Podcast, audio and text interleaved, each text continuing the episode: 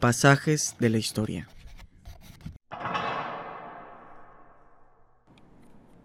Bienvenidos amantes de la historia, mi nombre es José, pero tranquilamente me pueden decir Pepe.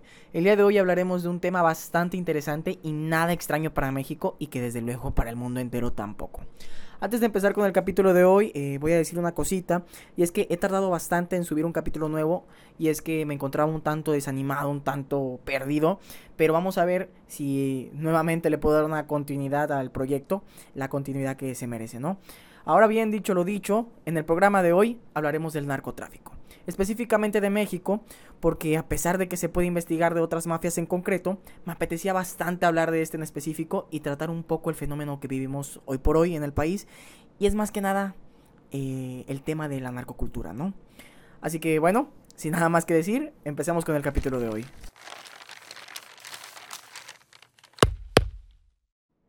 Ya les digo yo que suelo tocar bastantes temas en un solo episodio, así que antes de poder ramificar el tema del día de hoy, les contaré una breve historia del narcotráfico en México. Esta historia es un tanto complicada, pues ya que este es un fenómeno que ha provocado una de las más graves crisis de seguridad en la actualidad, ¿no? Así que nos tendremos que remontar a finales del siglo XIX y principios del siglo XX, que con la llegada de orientales a los puertos del norte, como lo es Mazatlán, Sinaloa, se va a introducir el comercio del opio. Eh, otros tantos le van a atribuir el comercio del opio a Estados Unidos, pues se dice que bajo la administración de Franklin Roosevelt supuestamente se va a impulsar de cierta forma el cultivo de amapola en suelo mexicano. Se especula que este plan va a consistir o consistía en producir una gran cantidad de morfina para calmar los dolores de militares norteamericanos durante la Segunda Guerra Mundial. Esta última me parece un tanto descabellada, aunque no la descarto del todo, pues eh, yo creo que eh, se pudo haber llegado a un, a, un, este, a un arreglo en ese entonces, pero he decidido seguir con la línea temporal de la primera teoría. Ahora bien, el uso de la amapola entre los chinos es de carácter ancestral y se remonta a costumbres muy pero que muy antiguas. Es así que con su llegada los orientales se van a percatar de que las condiciones de Sinaloa eran totalmente propicias para el cultivo pues a gran escala de esta planta, ¿no? Hay que recordar que para el año del arribo de los orientales a tierras aztecas, el norte no era una zona tan poblada como el sur de México. Es así, entonces, que van a nacer las primeras rutas de tráfico hacia los Estados Unidos a través del territorio mexicano. Antes de que su comercio se extendiera, era habitual que el opio, extraído de la flor de amapola, se usara como remedio casero para tratar malestares, lo mismo que sucede o sucedía en aquel entonces con la marihuana, que era empleada para problemas como el asma, insomnios, catarros, etcétera, etcétera. A pesar de todo esto, entre 1920 y 1940, todo tomaría un curso totalmente diferente tras la publicación de las disposiciones sobre el comercio y cultivo de productos que degeneran la raza. Esto obviamente en Estados Unidos, en 1920 para ser eh, específicos, se va a lanzar una fuerte campaña de criminalización de las drogas, particularmente del opio y la marihuana, donde también posteriormente se va a incluir al alcohol. y es así como por aquellos años nace un traficante muy famoso y se crea la mítica leyenda de Al Capone. La legislación fue firmada rápidamente por diversos países, entre ellos claramente está, estaba México y esto va a ser como la primera acción para restringir la producción y comercialización de dichas sustancias. Obviamente todo esto acompañado de una muy buena propaganda que alertaba sobre los riesgos que presentaba para la salud física y mental el consumo de dichas sustancias. Sin embargo, para entonces, la industria del narcotráfico ya estaba en crecimiento. Prácticas de corrupción comenzaron a manifestarse a nivel institucional en plena guerra contra las drogas. Hacia la década de los 50, México ya se había consolidado como uno de los principales productores de amapola y marihuana, como es naturalmente con Estados Unidos como su principal cliente. Ahí te voy a botar el primer dato curioso, y es que a los, a los principales productores de marihuana se les conocía como gomeros, ya se han de imaginar por qué. Y para quien no sea de México, tranquilo que si tú me mandas un correo que te lo voy a estar dejando aquí en la descripción del podcast, eh, con tranquilidad te explico.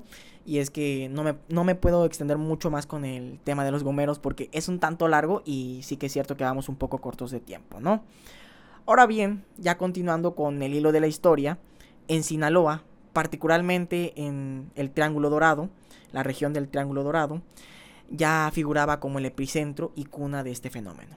Entonces van a nacer los famosos cárteles. ¿Qué les puedo decir yo del nacimiento de los cárteles? Pues bueno, una vez ya establecidas las rutas de comercio de estupefacientes en el país, hacia 1970 se van a consolidar las primeras organizaciones delictivas dedicadas al narcotráfico. El primer cártel en formarse va a ser el de Guadalajara, fundado por Miguel Ángel Félix Gallardo, Rafael Caro Quintero, personaje para quien no sea de México o simplemente no esté enterado, sigue fugitivo de la justicia, ¿no? Y desde luego por último tenemos, y no menos importante, a Ernesto Fonseca Carrillo, todos ellos originarios de Sinaloa. Eh, hay que recordar que este último va a tener un sobrino que va a ser este uno de los más grandes capos recordados en la historia moderna de, de México, ¿no? Pero eso ya es este tema de otro capítulo. Tenemos que esto sería apenas el inicio. A medida que los años pasaron, eh, las células criminales van a sufrir cambios, reestructurándose y dando lugar a nuevos cárteles tras la eliminación de otros una estrategia para aumentar la productividad y despistar al gobierno nacional. Con la llegada de la cocaína en México, los cárteles antes limitados a la marihuana y la heroína comienzan a consolidarse como imperios, imperios con un gran poderío económico, desde luego. Y hay que recordar que para la década de los 70s y de los 80s también van a surgir grandes cárteles en Colombia, como lo es el cártel de Medellín y el cártel del Cali, que serían los principales surtidores de cocaína para los cárteles mexicanos. El asesinato del agente de la DEA, Enrique Kiki Camarena, en 1985, cambiará drásticamente la situación, desatando la persecución de narcotraficantes de una manera sin precedentes, o sea, nunca antes vista en el país. El hecho eh, va a derivar en la desarticulación del cártel de Guadalajara, ¿no? Pero ya bien lo hemos dicho antes, el narco es como una hidra de muchas cabezas y si cortas una, nacen tres. Esta hidra que te he mencionado antes eh, va a dar pie al nacimiento de nuevos cárteles, como lo son el cártel de Sinaloa, el de Tijuana y el de Juárez, mismos que con el paso de los años se van a ir fortaleciendo. Nuevas guerras, traiciones y persecuciones propician el nacimiento de más cárteles, llegando a ser hasta 8 ya entrando el siglo XXI, los cuales eran el cártel del Golfo, el cártel de Jalisco Nueva Generación, los Zetas, el cártel de Sinaloa, Cártel de Juárez, los Caballeros Templarios, la familia michoacana y la organización Beltrán Leiva. En 2006, el presidente Felipe Calderón declaró abiertamente la guerra contra el narcotráfico, una tarea para la cual se desplegó al ejército en todo el territorio nacional, marcando el inicio de una de las épocas más sangrientas en la historia moderna del país. Tan solo en 2010, cuenta como uno de los años más sangrientos de toda la historia del país. Tenemos que recordar que aparecían cadáveres por todas partes, enfrentamientos con efectivos militares a lo largo y ancho del territorio nacional, sin mencionar la entrada de dineros calientes a las campañas de muchos políticos que ya se venía viendo desde la década de los 80, pero fue muy notable en ese preciso año. Muchas personas piensan que lejos de combatirse el narcotráfico, la guerra solo volvió el problema un tanto más complejo se evidenció que el verdadero problema, lo que había dado pie al crecimiento de este fenómeno en México, había sido la corrupción. Desde luego que es un tema bastante amplio que a pesar de quererlo tocar en este episodio, no lo haré, pues acabaría eh, haciendo infinito el podcast, porque vaya que eh, es algo que no tiene fin este, este tema.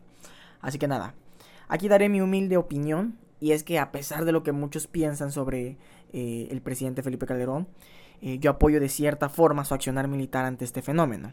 El gran error de Felipe Calderón fue no contar con un brazo político del lado de la ley, que en cuyo caso de tenerlo, seguramente habría ganado dicha guerra contra el narcotráfico. En fin, ya por último, en esta breve historia, tenemos a la nueva estrategia. ¿Qué es la nueva estrategia? Tras la fallida guerra contra el narcotráfico, fallida entre comillas, porque vaya que tuvo resultados, el gobierno mexicano analiza nuevas estrategias para combatir este fenómeno. La regulación del consumo recreativo de la marihuana está sobre la mesa, la cultura de la legalización ofrece un panorama totalmente alternativo a la violencia, así como una manera en que los consumidores puedan adquirir la sustancia sin la mediación del narcotráfico. Yo opino que esto no detendrá al narcotráfico, pero sí que es cierto que va a disminuir en cierto grado la acción delictiva y sería positivo a medida que eh, la cultura de la legalización avance. Claro que aún es muy pronto para saber lo que sucederá. Pero recordemos que desde el inicio de su gobierno, el presidente Andrés Manuel López Obrador anunció el fin de la guerra contra el narco. Un error, según pienso yo, pero habrá que juzgarlo a conformidad de la historicidad. Eh, o sea, es decir, a conforme vayan pasando los años. Tenemos que la narcocultura está en auge, representada a través de innumerables corridos, exitosas series de televisión, novelas literarias e investigaciones periodísticas. Pareciera que el narcotráfico en México se reduce al poderío, el derroche y la violencia. Hay que dejar en claro que este, esta es apenas una de las tantas caras que este fenómeno posee pues ya lejos de las míticas figuras de los capos que nacieron en la década de 1980, el origen del narcotráfico en el país se remonta muchísimos años atrás, tal y como te lo he explicado al principio. La narcocultura, para mí, funge como funge en una sociedad como una parte actora que genera una adoración por el narcotráfico, que si bien es cierto que las historias de los mismos resultan un tanto extraordinarias para propios y extraños, solo se crea una figura de admiración por el negocio de las drogas y el contrabando, sin mencionar la adoración por estos grandes capos. Tenemos que está tan arraigada la narcocultura en la vida cotidiana de México que hemos convertido a un salteador de caminos en un santo. Y es que estoy hablando de nada más y nada menos que Jesús Malverde, un bandido como cualquier otro que ha llegado a la adoración de muchos allá por las tierras del norte, eh, como Sinaloa, Chihuahua, Durango, etcétera, etcétera, ¿no? Ahora, un ejemplo muy claro desde hasta qué punto ha llegado este fenómeno son los niños del narco. Menores secuestrados por el crimen organizado, desde lo mental hasta lo físico. Los cárteles de las drogas cada vez reclutan a más menores, esto debido a la agilidad que tienen para cometer los crímenes y para escapar de los mismos, Además, que en caso de ser atrapados por las autoridades es más común que los dejen libres debido a que no enfrentan los mismos procesos penales que los adultos.